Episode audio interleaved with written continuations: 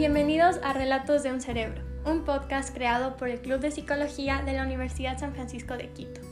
Soy Katherine Hidalgo y les invito a compartir con nosotros en este espacio donde podrán descubrir y aprender más sobre temas de la psicología brindados por profesores, estudiantes y profesionales de la salud mental.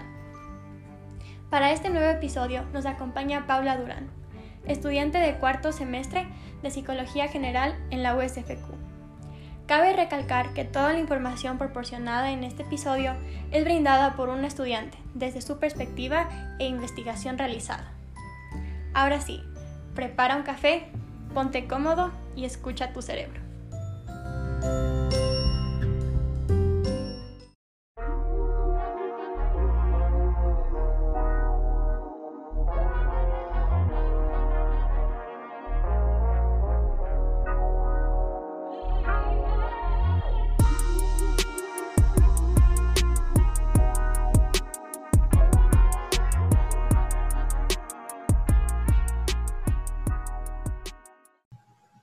Paula, qué gusto tenerte como invitada en Relatos de un Cerebro. Antes de empezar, ¿nos podrías contar un poco sobre ti? Hola Catherine, muchas gracias por invitarme. Eh, bueno, mi nombre es Paula Durán, eh, estudio psicología, estoy en segundo año y también estoy realizando un minor en educación. Eh, mis intereses como estudiante de psicología son la psicología criminal, me gusta un montón, también un poco la psicología infantil y últimamente también he estado muy interesada por la neuropsicología. Entonces, esto es un poco de lo que les podría contar sobre mí. Muchas gracias por esa introducción. Para explicar un poco del tema, ¿nos podrías comenzar mencionando qué es una familia tóxica? Bueno, para entender qué es una familia tóxica, primero debemos entender qué es una familia saludable. Entonces, una familia saludable, en primer lugar, no es una familia perfecta, debido a que esas no existen ninguna familia es perfecta. Todas tienen errores y, eso no está mal, no existe una familia normal, digamos. Pero una familia saludable es una donde se establecen vínculos afectivos sanos, donde existe apego seguro, donde hay seguridad, apoyo, estabilidad emocional, básicamente donde nos sentimos bien.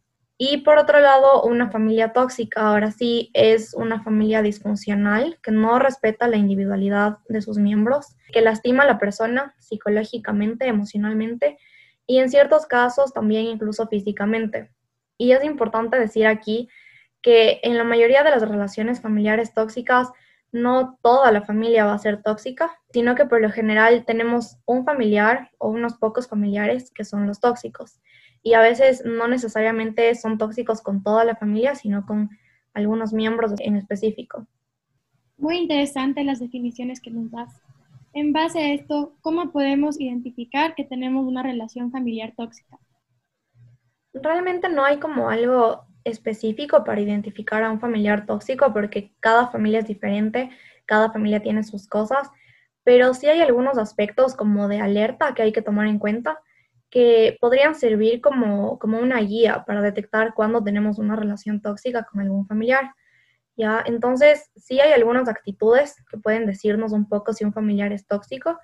Por ejemplo, cuando siempre nos están cuestionando nuestras decisiones y nos hacen sentir culpables por ellas.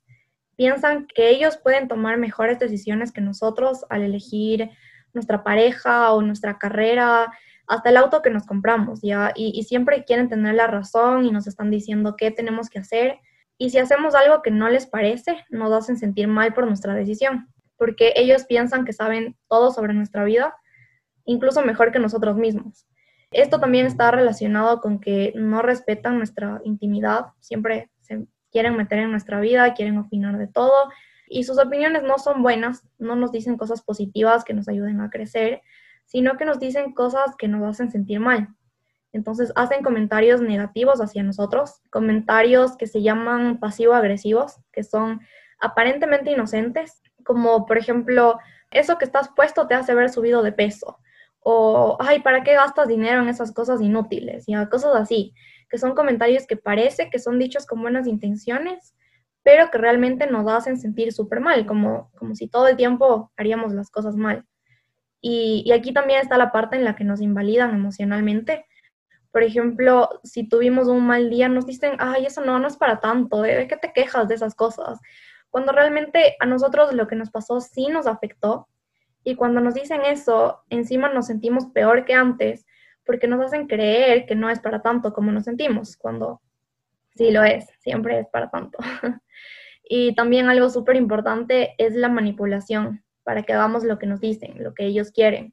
Es este tipo de manipulación de, ay, probablemente quieres más a tu abuelo que a mí y por eso no me ayudas con tal cosa, yo que hago todo por ti. Ya, entonces hacemos lo que nos pide solo para que esa persona no se sienta supuestamente mal. Ya, eso es manipulación total. Y estos ejemplos son actitudes tóxicas indirectas porque al principio ni siquiera nos damos cuenta de que son tóxicas. Pensamos que son bien intencionadas cuando en realidad nos hacen daño. Y también hay actitudes tóxicas directas. Esas son más fáciles de identificar porque actúan o nos dicen cosas de manera directa. Como algunos casos donde los padres, por ejemplo, no aceptan la orientación sexual de sus hijos y les pegan o les sacan de la casa cosas así, ya que también es terrible y no, no se debería permitir. Y bueno, en general, la clave para saber cuándo una relación que tenemos con algún familiar es tóxica es cuando estamos con esa persona y la relación es súper tensa, nos sentimos incómodos, sentimos que no queremos o que no podemos opinar, expresarnos, nos sentimos mal estando ahí. Eso, eso ya es una señal de que algo no está bien en esa relación. Entonces, esas son algunas maneras de identificar una relación tóxica con algún familiar. Claro que sí, tiene mucho sentido lo que dices. ¿Qué consecuencias puede tener la presencia de un familiar tóxico en casa? Son muchísimas las consecuencias que podría haber. Depende de cada persona y cómo lo lleve, pero entre las consecuencias más comunes son que estos familiares afectan nuestra autoestima, nos causan estrés, también a veces afectan la forma en la que nos relacionamos con otras personas. O sea, a veces actuamos con los demás, con nuestros amigos, compañeros, por ejemplo, actuamos con ellos a la defensiva, porque inconscientemente pensamos que también se van a portar así con nosotros. Entonces, cambiamos de distintas formas cómo nos relacionamos con, con otras personas. También en algunos casos, estos familiares pueden llegar a causar depresión. Además de esto, es súper importante también cómo las relaciones tóxicas familiares que tienen los niños y adolescentes influyen en, su comportamiento, porque esto también va a afectar su desarrollo. Y les digo esto porque muchísimas de las relaciones tóxicas que hay justamente son entre padres e hijos. Y es algo que para los niños y los adolescentes que están en pleno desarrollo es muy importante, ¿ya? Entonces, muchas veces los hijos de padres tóxicos, por ejemplo, no creen que merecen sentirse queridos o atendidos porque piensan que no son tan importantes en comparación a sus padres, porque probablemente ese es el mensaje que ellos les están dando. También generan una dependencia súper grande, necesitan ser aceptados, valorados por sus padres como sea. Entonces dejan que les manipulen, hacen lo que les dicen que hagan, todo con tal de tener su aceptación, su, aprobación. También les afecta mucho a su seguridad y, y su autoestima, piensan que no son suficientes y además todo esto les causa mucha frustración y rabia. Y todo, todo esto tiene efectos muy graves en su desarrollo y bienestar psicológico y emocional. Y esto es muy importante tomar en cuenta porque un adulto que tiene una relación tóxica con un familiar, por lo general lidia de, mejor manera con esto y lo puede llegar a superar.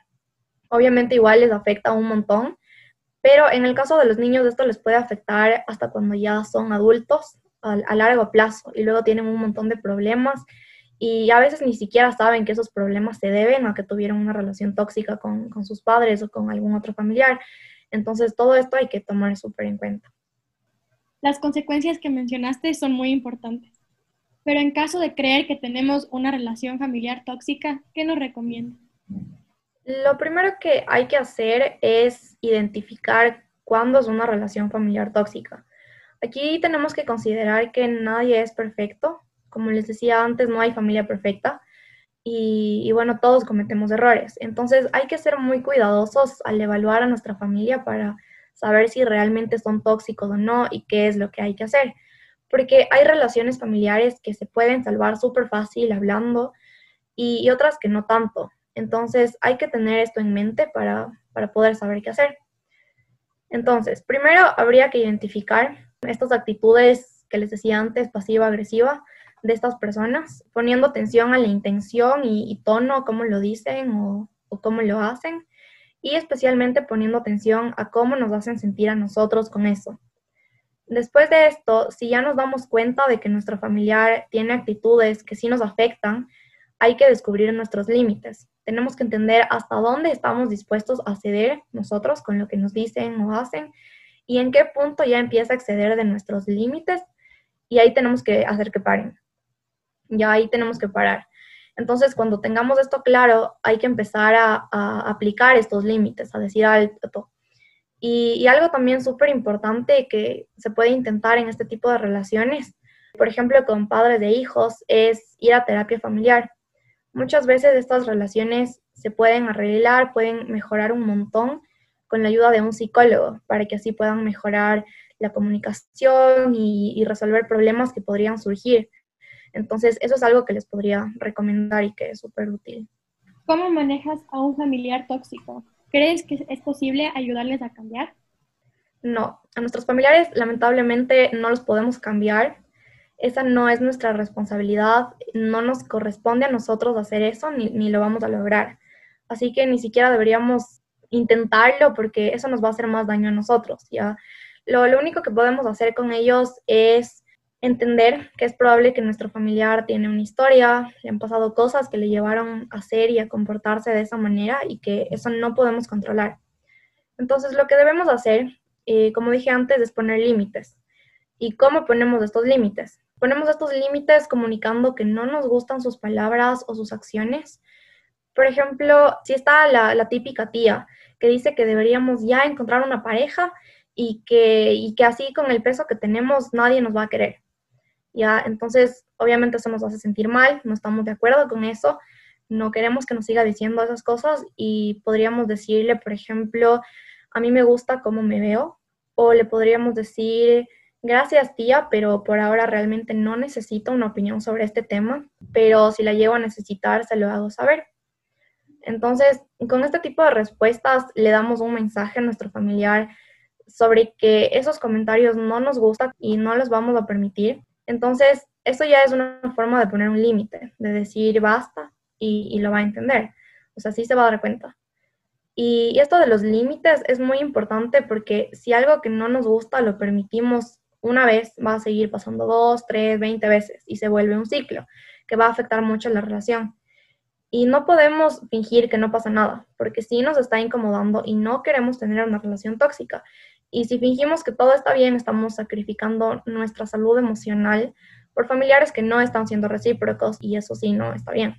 Y ya si después de esto no funciona, si los límites que ponemos no sirven y sentimos que la relación no nos aporta, no, ya no hay nada que hacer, entonces ahí tenemos que alejarnos. En pleno siglo XXI no, no hay razones para quedarnos en una relación tóxica. Ya no está mal visto como antes, que era terrible hacer esto y que había que aguantarse todito ya no. Y, no necesariamente tiene que ser un alejamiento físico, porque a veces eso no se puede, es muy difícil hacerlo por diferentes circunstancias, pero sí podemos hacer un alejamiento emocional. Esto es tratar de que nos afecte lo menos posible y, y, esto lo conseguimos no haciéndole partícipe de lo que nos pasa en nuestra vida a esa persona. Si no le contamos nuestras cosas, no va a poder opinar, ya no va a hacernos sentir mal por nuestras decisiones, porque simplemente no las va a conocer. Entonces no va a tener de qué hablar. Hay que contarles las cosas a otras personas que sí nos vayan a escuchar, a entender, a apoyar. E igual el alejamiento físico, si es posible, es importante, no en el plan de nunca más volverle a ver a esa persona, sino que no verle si no lo necesitamos. Ya no tenemos que estarle viendo todos los días. Tenemos muchísima más gente con quien compartir, con quien hablar, entonces, realmente no necesitamos ver a nuestro familiar tóxico todos los días. Claro que hay casos en los que sí, como cuando vivimos en la misma casa, pero ahí en ese caso el alejamiento emocional es, muy importante. Entonces, más o menos así se podría manejar a un familiar tóxico. Es muy interesante todo lo que dices y estoy muy de acuerdo porque es muy importante poner distancia y también límites a una relación que puede ser posiblemente tóxica e igual cuidarte a ti mismo. Pero en base a esto, ¿cómo crees que deberíamos actuar frente a un familiar tóxico sin generar polémica familiar? Bueno, en, en primer lugar, obviamente no le vamos a contar a toda nuestra familia que tenemos una mala relación con, con nuestro tío, nuestra madre, con quien sea. Entonces, realmente al seguir los pasos que, que dije anteriormente, de poner límites, de alejarse, de no compartir más de lo, de lo que deberíamos y sabemos que no es una buena idea, con esto creo que es suficiente en, en la mayor parte de las relaciones familiares tóxicas y probablemente nadie tenga que enterarse. Igual, eh, nuevamente, hay que tener en cuenta que las familias perfectas solo existen en las películas y en las series. Y a veces todo el tiempo estamos expuestos a esta imagen de la familia perfecta y creemos que la nuestra está mal y eso no es así. Entonces, en todas las familias se discute un montón, hay momentos malos, hay peleas. Probablemente todos tenemos algún familiar con el que tal vez tenemos una relación tóxica, cercano, lejano.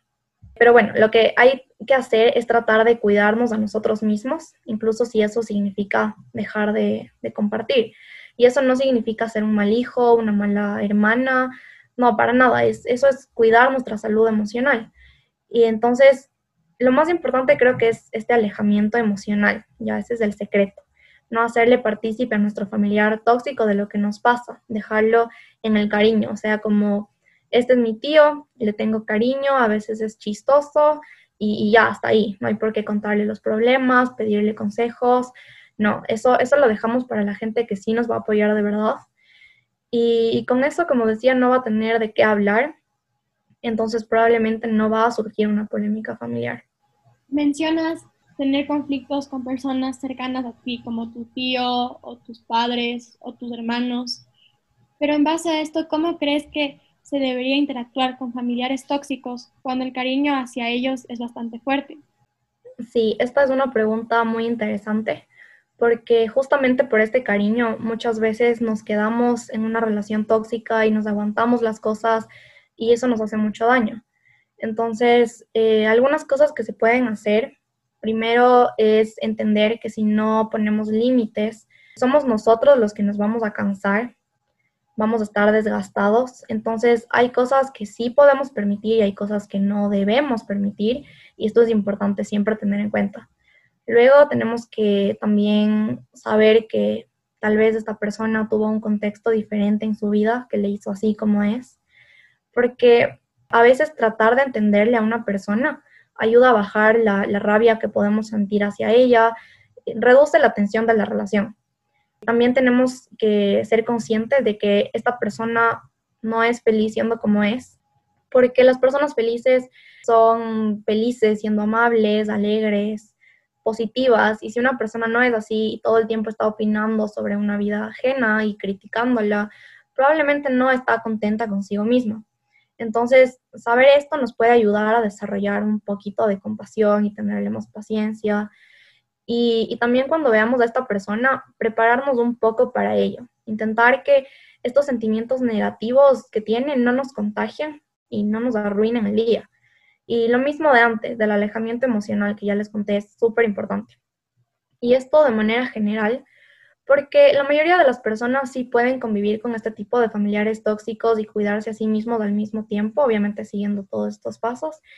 Pero hay otros casos más específicos donde sí hay que alejarse físicamente de esta persona porque sí nos afecta mucho y tenemos que ser capaces de alejarnos de lo que nos hace mal, porque si no solo es peor. Claro que sí, es como transicionarse entre no sentir más bien esta culpa y más bien sentir un poco de compasión hacia la persona, como mencionas. Pero en base de que, en que sí exista esta culpa, ¿Qué podemos hacer para evitar sentirnos culpables de alejarnos o establecer límites con nuestros familiares?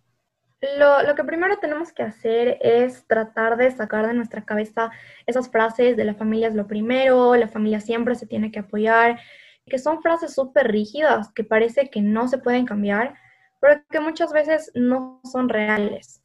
No siempre nuestra familia va a estar ahí apoyándonos a pesar de todo, porque algunas veces o sea, hacen lo contrario. Ya, pero siempre nos están diciendo, tienes que querer a tu primo porque es parte de tu familia, o no seas maleducada, dale un beso a tu tío que te está saludando. Y tal vez no, o sea, tal vez no quieres, no te sientes cómoda con eso y está bien. Que sea nuestra familia no significa que le debamos algo. Y muchas veces cuando nos dicen estas cosas, nos sentimos mal, nos sentimos culpables con nosotros mismos y no debería ser así. Claro que siempre hay que ser cortés y tratar de no generar esta polémica familiar de la que hablábamos antes, pero esto no significa que debamos aguantar todo y pensar que nuestra familia siempre debe estar por encima de todo si es que no lo sentimos así. Entonces, cuando entendemos esto, podemos empezar a darnos cuenta cuando un familiar sí se preocupa verdaderamente por nosotros y cuando no. Y ya una vez sabiendo esto, ya no nos sentimos tan mal al respecto cuando nos alejamos y ponemos límites. Y mm, sí, esto obvio suena súper fácil, pero es un proceso interno muy complejo que requiere desprendernos y alejarnos de quienes supuestamente siempre iban a estar ahí para nosotros. Entonces es sumamente complicado porque nos educan con esa idea de que la familia es lo más importante y, todo el mundo todo el tiempo nos están reforzando esa idea. Entonces sí es súper difícil. Por eso es importante que entendamos que no tenemos la obligación de querer a una persona o estar con ella solo por el hecho de que es nuestra familia, si es que eso nos afecta negativamente a nuestra salud emocional. Justo la otra vez escuché una frase sobre que así como el príncipe azul no existe, tampoco existe la familia con un amor incondicional. Y eso es totalmente cierto. Esas familias de la televisión que vemos no existen. Entonces, si tenemos un familiar tóxico y necesitamos alejarnos de él, no tenemos por qué sentirnos culpables. Muchas gracias por todo lo que dijiste. De verdad es un tema súper interesante. Como dices, ponerte límites, aprender a cuidarte a ti mismo. También tener paciencia contigo mismo, ya que, como dices, no es un proceso que puede de un día para el otro ser cambiado, ya que vienes con bastantes ideas de, de lo que te han implantado de chiquito. Muchas gracias, Paula, por todo lo que has compartido hoy. Ha sido un gusto enorme poder conversar contigo. Esperamos poder tenerte pronto en otro episodio. Muchas gracias a ti por invitarme, a todo el Club de Psicología, Relatos de un Cerebro. Ha sido un gusto estar aquí hablándoles sobre este tema. Y, y bueno, muchas gracias por todo. Muchas gracias por escuchar. Nos vemos la próxima semana. Para más información sobre el Club de Psicología o si quieres formar parte de esta serie, nos puedes contactar por Instagram o correo electrónico.